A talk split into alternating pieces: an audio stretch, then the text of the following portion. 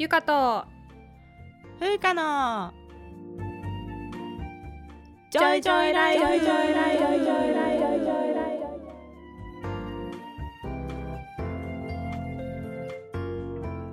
この番組ではゆかとふうか2人の女医が日々の暮らしや仕事にまつわる小話などざっくばらんな日常トークをお届けします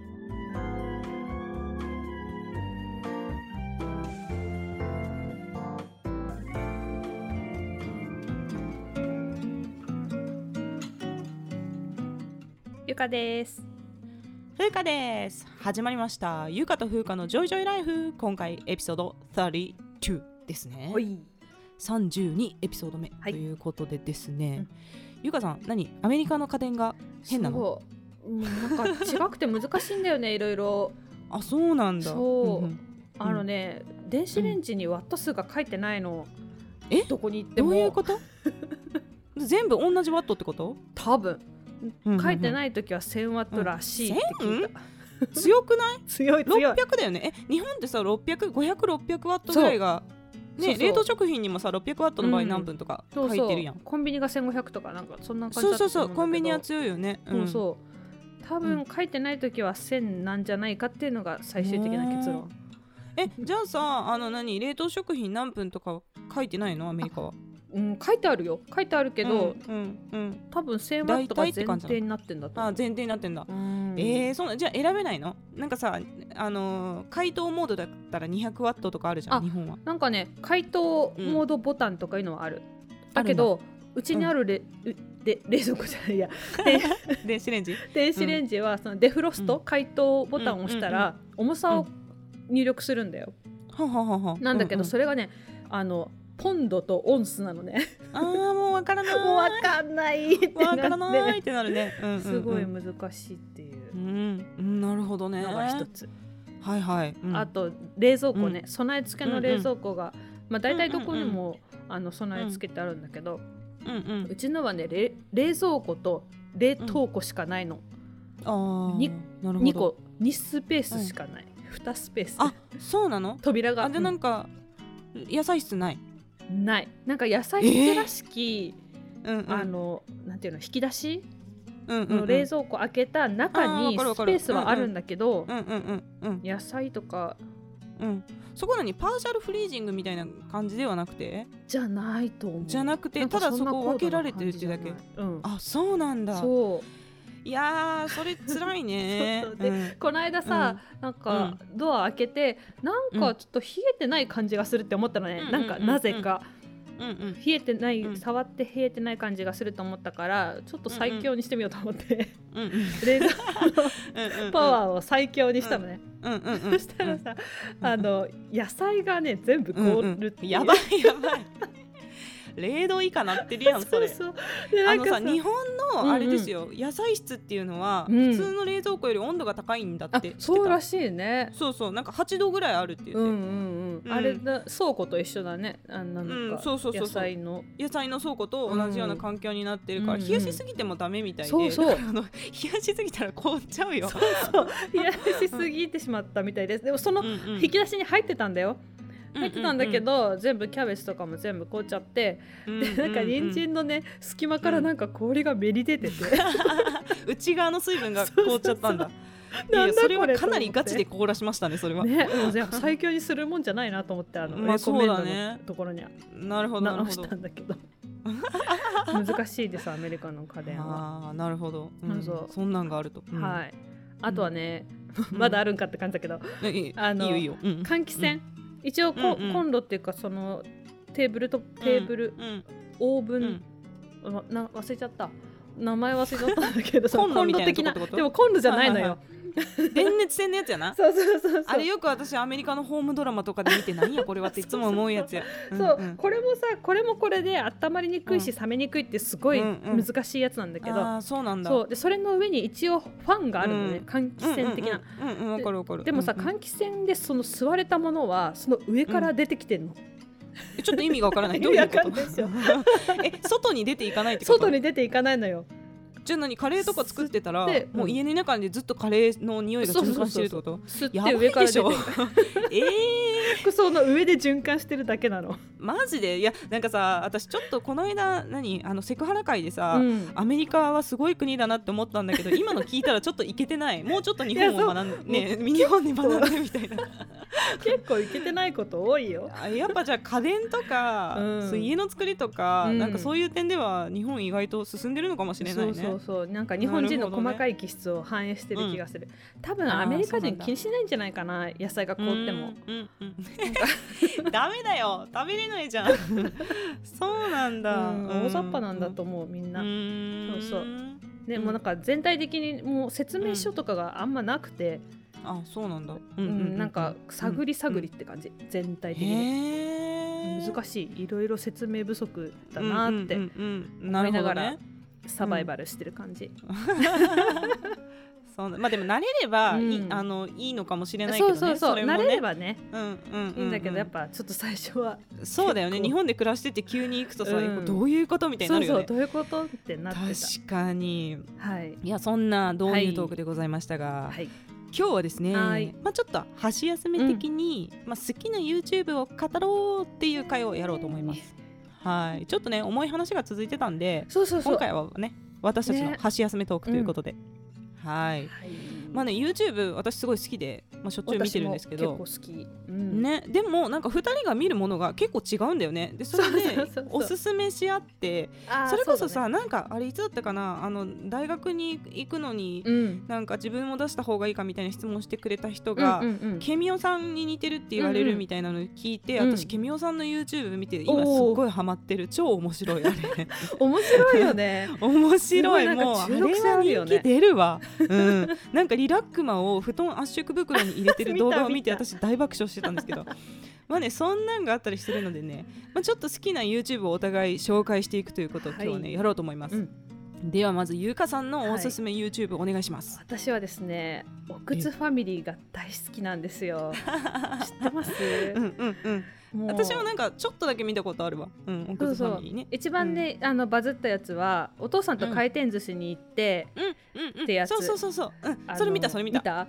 あのなんか醤油かけすぎたら、おじさんに怒られちゃうよっていう。そうそうそうそう 子供。2歳だったかな？2歳児に説教されたみたいな、あーそう3歳そう。だったかな？そう見た見た見た。そうそうそう、んん。それで、まあ、その子はねお姉ちゃん今お姉ちゃんになったんだけどせなちゃんって言うんだけど、その子と、うんうんあと最近は妹もう2歳になるけど、エマちゃんっていうの子がいて。うん、うんうんうん。もう食いしん坊なんですよエマちゃんが。うんうんうんうんでまあ、そのエマちゃんが生まれる前からねずっと私は見てるんですけどあそそうなんだ。お寿司屋さんの頃から。なんかさあれじゃない？家族のなんか日記をそうそう。YouTube でやってるみたいな感じだよね。そうそんな感じ。ビデオログみたいな。そうそう、ん。多分ねもともとそういうつもりで始めてると思うの,、あのうんうんうん。Vlog みたいな感じで、うんうんなんかただのホームビデオを見させていただいているみたいな感じで。なるほどね。そうそう、うん。なんか他の子供が出てる YouTube って結構なんていうの、うん。あの YouTuber みたいな感じで。子供にやらせてるっていうそう感じだね。そうそうっていうのが多いんだけど、もうこれはね、うん。ただこれはって言って、おくつファミリーさんはうんうん。ただただひたすらその子供たちが可愛くて、でまたお母さんがね、エミさんって言うんだけどまた面白くて可愛くて、お父さん超イケメンで、そうだね。うんうんそうイケメンで高谷さんって言うんですけど、まあ、全員覚えるめっちゃ知ってるやん。自然な感じだよな。家族の日常の風景を流してるみたいな。そう。で最近はこの特にエマちゃんが育ち盛りで食いしん坊なんですよね。でブロッコリーをむさぼり食べるっていうね その動画をよく見て癒されてそれがおすすめなんだ。はいなるほど。はい。他にはゆ他はですね最近ええ。ハマってるのはもうののかちゃんです。ののかちゃんすごいよね。名になってしまいましたけれども、うんうんうん。私はもうこれこの子の一番最初の動画、うんうんああの説明しないとね。あの、ん。2歳児で童うんうんうん謡コンクールで最年少で銀賞を取ったうんうんうん。子なんですよ。もうめっちゃ歌うまいんだよね。うんうんうんうん。でその童謡コンクールの動画がすごいバズって、私が見た時は40万回再生ぐらいだったんだけど、うんうんうん。さっき見たらね1770万回再生されてえた、やばいそよね。んなに再生されてんの？そうそう。いやでもめっちゃ可愛いよなめっちゃ可愛い。あの動画ね。もうすごいちっちちゃいからさ、あのマイクスタンドがもう超そうそうそうそう。低いのね、あれさ多分さバスドラとかに入れるやつだよね。楽器用のマイクスタンドでしょ。そうだと思うわ、うん。そうそう。ねあの普通に歌用のやつじゃなくて、うんそうそうだから全部真っ黒いっていうか普通なんか筒のところ銀色のマイクスタンドがあ多いんだけど。そうだね。ね全部真っ黒うん。あれ多分バスドラの中に突っ込むやつかなと思ったんだけど長さ的確かに。そうだわ、うん。もう、うんその時点で可愛いんだよね。後ろのねピアノと比較しても、引きの絵がさちっちゃみたいなのよね。そう。えちっちゃってなって始まって、そうそう。して歌い始めて、うん。もうん。ううまいうまいんだよね。な本当に、ね、うん。本当にこの音程とかリズムとか、もうあと完璧じゃない。表現もすごい。そう表現強弱のつけ方。でまずさリズムの取り方がこう可愛くてね。そうそう両手をこうね腕 両を手をこう腕を振ってもう見てください絶対ね。見てる人もい。るかもしれないけど。そうそう。いやでもね私これ見て結構衝撃だったのが2歳じゃん、そう2も歳だよ。歌がうまい子ってもう生まれた時点でうまいんだなっていういやそれはもちろん努力してると思うんだけどさ、うんうんうん。でもさ普通に発声できるようになるのにうん。1年ぐらいはかかるっていうか、うんうんうん。音程とかを認識できるようになるのに、うん。そしたらさ半年ぐらいしか多分練習っていうことではできてないわけじゃん。でも半年練習しただけで歌が先天的にうまい子はこんなにうまいんだって思ってショックだった。だって私30歳の時より多分うまいもんこの2歳の子の方がもうねさたもう人間4回目なんだよ。いやもう絶対そうだよね。ねえ。だから この才能がある子はうん。もう生まれて半年で私の10年を抜いてくるんだなと思ったらもう私は受精卵から人生をやり直したいと思いましたこれはね、いやー本当にすごいよねうん、で私もさそう失礼な話最初はお母さんにやらされてるのかしらとか、なんかすごいスパルタ教育でうまくなったんじゃないかしらとかそうそう、んん失礼ながら思ったんだけど、でも、うん。あの最近個人チャンネルを始めてもう昔の1歳とかの頃の写真、写真じゃない、うんうん動画もアップしてくれてて、うん。それ見たらもうずっと歌ってるからもうね。本当にもう生まれた時から歌が好きなんだろうなっていう感じ、そうだよね。なんかむしろもうお母さんもうやめたらって言ってるのにまだ歌うの歌うぐらいのね。そうそう。ねえお母さんも上手なんだよすごいね。うんうん。上手上手。一緒に歌いますとか言ってねやってたりそうそうでこのコンクール動画を見て解説しているさきここさんっていうのボイストレーナーの あのまた面白いお姉ちゃんで。面白いよね。この人さ結構あれでしょ。韓国ドラマの歌を歌ったりとかもしてるよねさきここさんそうそう。でその子があのののかちゃんの映像を見ながらねそうそうもう今日めっちゃハゲるんですけどとか言って言ってる。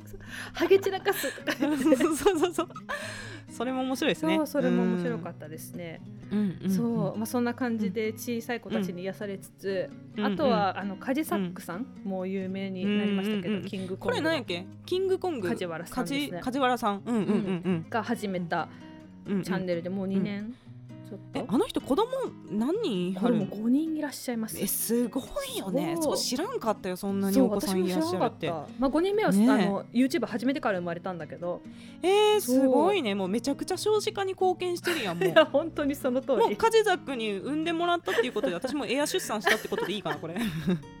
私たちの税金も私たちの分を。私たちがの稼ぎなんかよりもはるかに稼いでらっしゃると思いますけど、そうだよね。うんそう。でもすごいお面白くて番組自体も、なんかすいろんな企画をやってくれてるんだけど、もうやっぱね、プロだからさ、うん話が桁違いにうまいんだよね。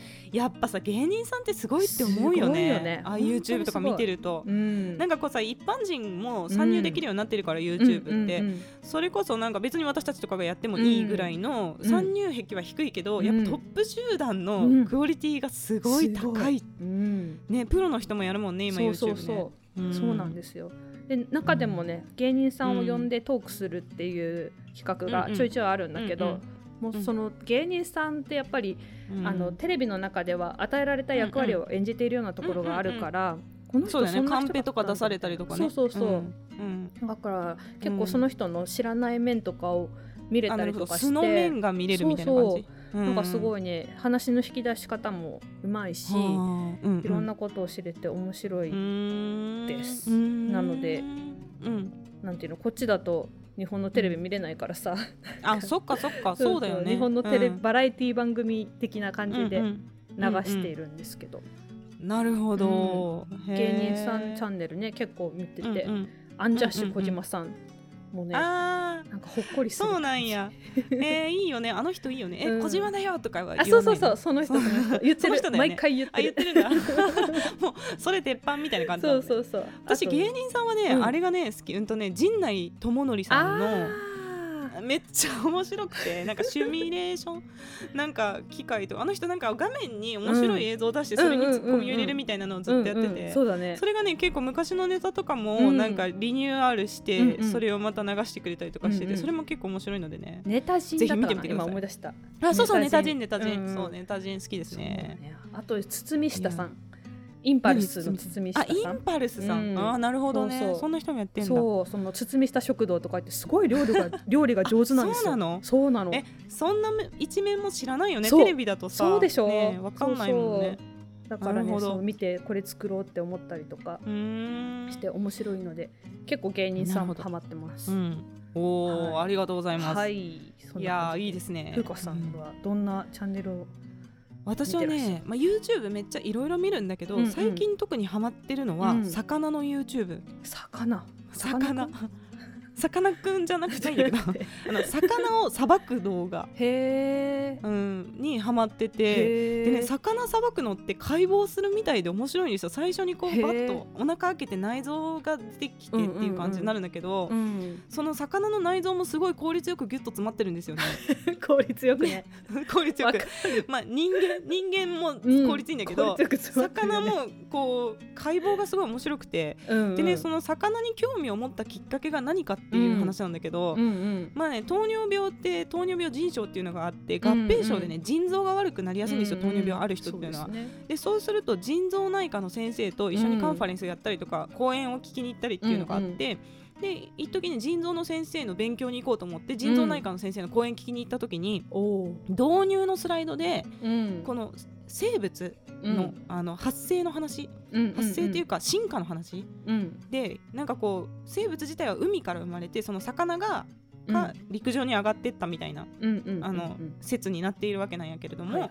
その生物が海から陸上に上がれたのは、うん。レニンアンギオテンシンアルドステロン系の獲得によるってちょっとマニアックなんだけどそういう話を聞いて要するに腎臓が進化してでレニンアンギオテンシンアルドステロン系って何かっていうと、うんうん。その血圧水分とナトリウムうんのコントロール、塩分のコントロールをしていると、うんうんでこの中でも特に塩分のコントロールができるようになったから陸に上がれたんだと、へー。両生類以降はあるんだって。このレニンアンギオテンシンアンへえ両生類にあるんだ。あるんだ面白いでしょめっちゃ、うんうんでこのレニンっていうのは腎臓から出るうんうんホルモンなんだけれども、まあ、それがまあうん。出るようになってこう上がってたと、うんうんうん。だから魚類っていうのはそれを持ってないわけね、そうだねでじゃあ魚の腎臓はそもそもどうなってるあのっていうところに私はすごい興味が湧いて。でまたまた腎臓の勉強を放棄してね魚の勉強に走っちゃったんだけど。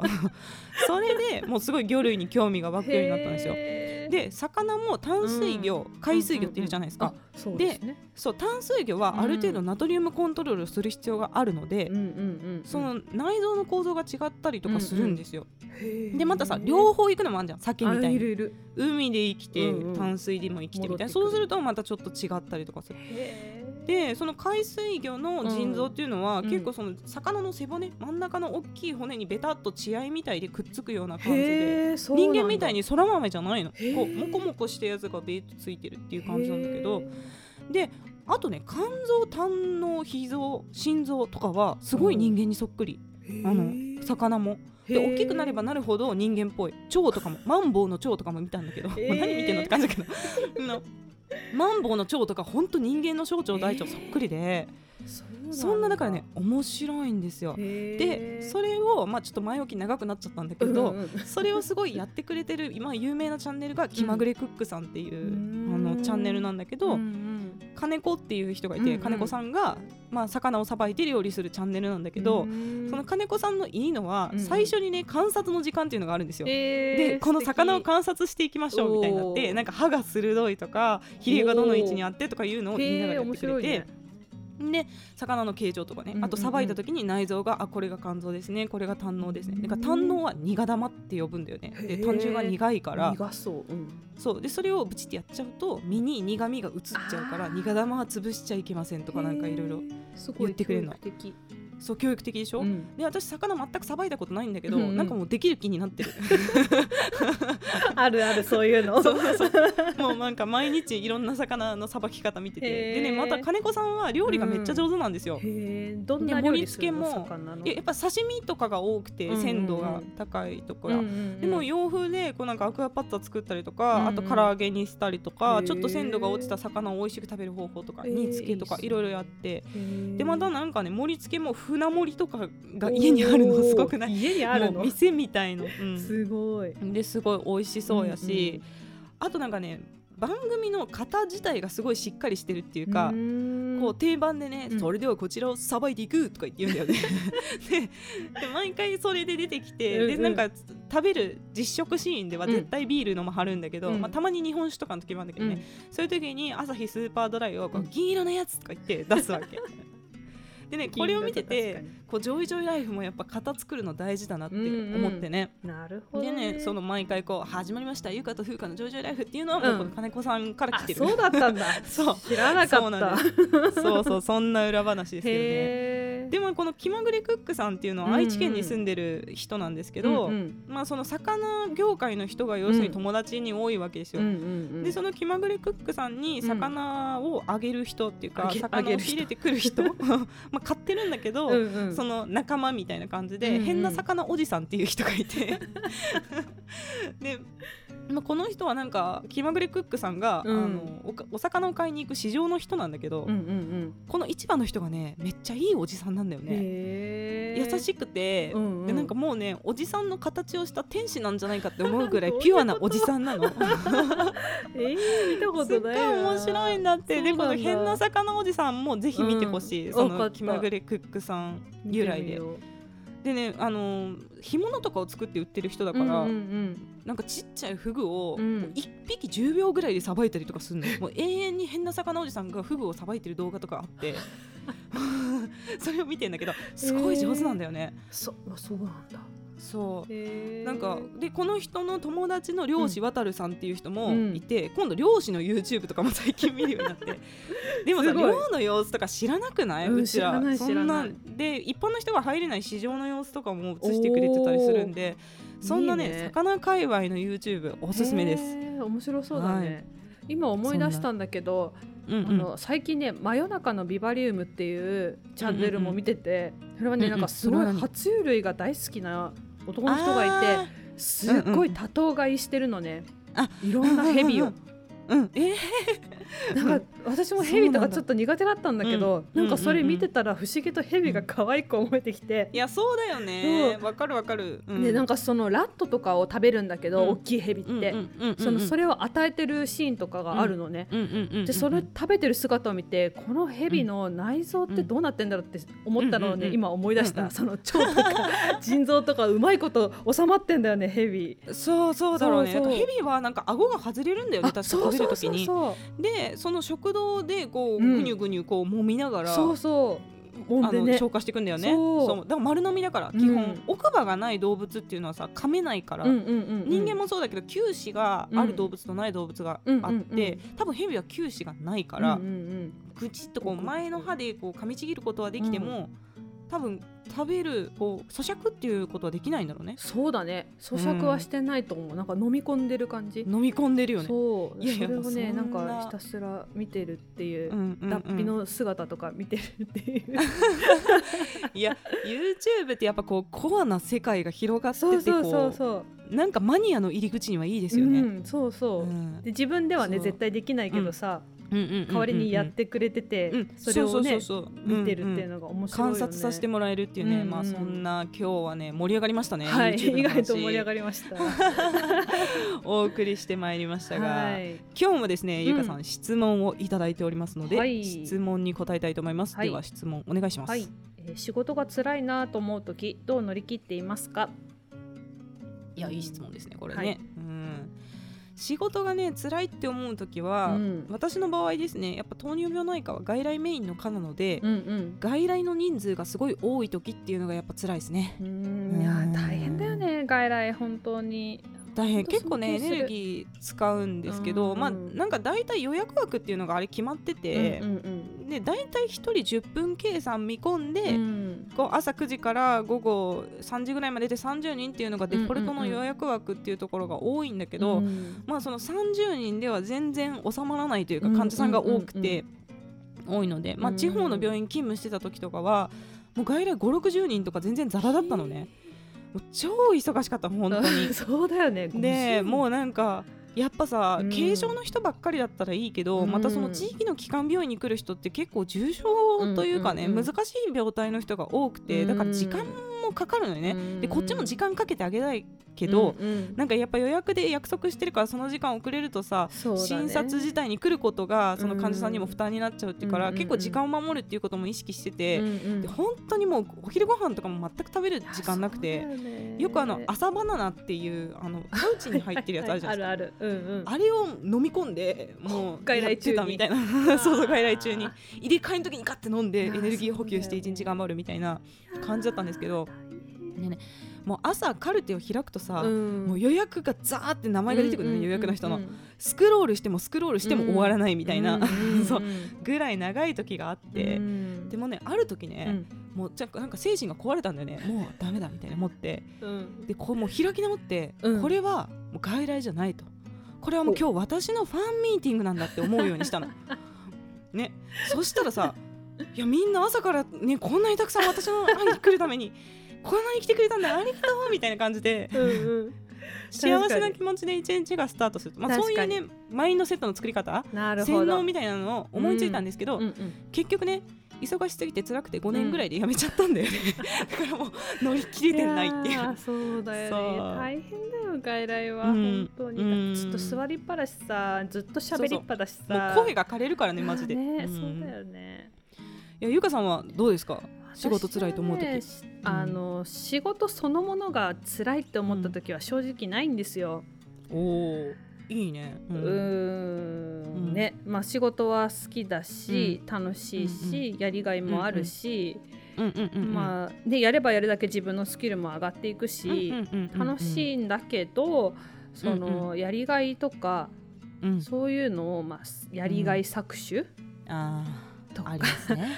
まあ、都合よく使われてるなって思われる思っちゃう時とかありますね。そう、うん。もうあと、うん。その臨床だけじゃないからやるべきことは、うんうんうんなんか、うん、学会の準備とか、うんうんうんうん執筆とかもいろいろ重なって、うんキャパ超えしちゃって、うんうんうんうんうん楽しいはずなのに仕事は楽しいのに楽しくないとか辛いって思ってしまうことが辛かった。いやーまあそれはわかるわ、いやそうだよね本当だからさ私もこの病院がさ、うん。あのバイトで行ってたから、うんうん。なんかどんだけ患者さん増えても全く金銭的な還元がなくて、うんうん。それがすごいやっぱりこう搾取されてうん。辛いっていう原因だったなって思う。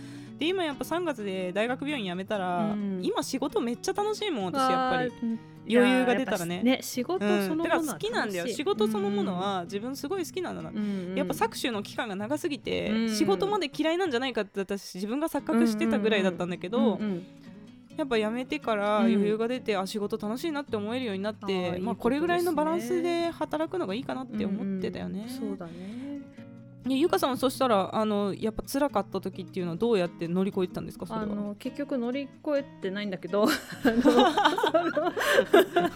その さ土日とかにも当直のバイトをまあうん入れられるわけですよ。そうだね。うんでもうそこはね仕方ないからもうこの当直で、うん万円みたいな感じでお金に換算して乗り越えてた、なるほど。乗り越えてないよね別に。もうんうん。うお金お金みたいな感じになっていたけど。でしかもそのバイトも別に自分が好き好んでいくわけじゃないから、うんうん。そうなんだよな。まあそのねあの職場によ,、よるんだけど業界に、うんうん。業界？職場によるだろうけど、うんうん私の医局の場合は全部指定されてたのね、うんうんうん選べなかったよね。そうそうそう。医局が持ってるバイト先だから、もうなんかね土日は休みたいんで行きませんとかもうやっぱ言えないし、実際そんな忙しくない病院って時もあるし、うん。うんうんだからね、うんまあ家に入れないっていう辛さとかはあったけど、もうお金のために頑張ろうみたいな気持ちそしてそのあれだよね。そのお金を貯めてお買い物をしてみたいな。そうそうそうそうそう、うんうん。そうなんですよ。感じでしたね。うんうん。そうそう、はい。これで ゆかさんが、まあ、そのあのめっちゃ忙しくて、ね、あの労働をお金に換算してた時期にですね、うん。グアムに旅行に行ったんですよ。ううそうそう。ゆかさんと一緒にね。ね。そこでもうゆかさんはもうここでビトンのバッグを買うぞっていう決意でグアムに行ったっていう時があってね。それであのなんかグアムの、うん。あれは何やったかな？デューティーフリーーだったと思う。デューティーフリーショップよね、うん。でそこのビトンに行ったら、うん2人で行ってるんですよ。で2人で しかもお揃いのねなんかあのワンピースみたいなやつを買って2人で行ってこんにちはみたいな感じで行ったんだけど、そう。私にね一言も店員は話しかけないんですよ。入ってきた時点でもうゆかさんしか買わないっていうのを見抜いてんの。もう目がすごかったよね。ね。そう。ね。ねで私はなんかいろいろぼーっと見てたんだけど、うん。誰も私には店員はつかずにゆかさんの方になんか23 人 囲まれてねどのバッグがいいかどのバッグがいいかとか言ってさ、うん。そう出してきてね、うん。なかなかすごかったんですよ。面白かったねあれ。うんそうそう。うん。でそれでなんかその人たちもさ用意周到だからさ、うん。日本で買うとさこのはいくらだとか言って日本語のサイトをさ出してくるそうそう。でそれでここで買ったらもう、うん。あのここは税金がかからないから、うんこれだけ安く買えるんだようん。みたいなことをずっとゆかさんにプレゼンテーションしててね。で私はもう、うん。あの全然買わないからもう座って待ってたらさ 私にもマカロンとかアイスティーとか出してくれてさすごい待遇が良かったんだよ。美味しかよねあれ。美味しかった。あのマカロンのアイスティーそうでなんかそこのあのマカロンとアイスティーを食べてる時にうんイエイってやってる写真を元にこのアイコン書いてもらったんだよね。このジョイジョイライフのアイコン。そうなんです。そんなね裏話があるようなねすごい楽しかったな。でも今はねそのうん。今そのそういうことから解き放たれたから仕事から、うんうん。逆になんか全然ね高いもの欲しいとか思わないあ物欲がなくなっ物たんだ。欲がねなくなった、うん。ブランド物を超欲しいとかも全然思わなくなったかあら、そうなんだ。もうそっちの方が健全かもしれないよね,、まあそうだね。生き方としては。そうだね。えじゃあこれどうなの？回答として仕事が辛いなと思う時乗り切るにはもうやめればいいってこと？そうだね。仕事が辛かったらやめる。まあでも確かにな。うん。そのさたまに辛いなっていうだけだったらさいいかもしれないけど、辛い期間がずっと長く続くのはそれはもう多分うん。合ってない、体力的にとか精神的にうん合ってないから、うっていうことはありますよね。ん、。そうですね、うん。まあ、そんなわけで じゃあもう辛い時はやめましょうという回答でよろしいですか？いささか乱暴でございますが。ややそんなますがいやそんな感じで今日お送りしてまいりましたがね、はい、次回ですね、うん。エピソード33はですね、はい。うん、医療用語伝わらないあるあるご自身再び。ご自身再び？というわけでですね、またちょっとエンタメ界ですね、うん。これはね。まあなんかあの我々医療者だからこう使ってしまってる、うん。あの言葉。言葉。うんとかですね。うん。業界用語みたいなあのがあるのでそう,、いうのはねそう。あの伝えていこうかと思います。はい。そしてですね、うん。あの新春大喜利企画でやってたん。ご自死の話ですけど、そうそうそうそのご自死話にねちょっとね、訂正放送的なうん、うんね。ね新展開が、そう新展開があったので、うん。またご自身の話もちょっと入れていきたいと思います。はい。はい、そんなわけでまた感想や質問などありましたらゆうか .fuka.gmail.com までお願いします。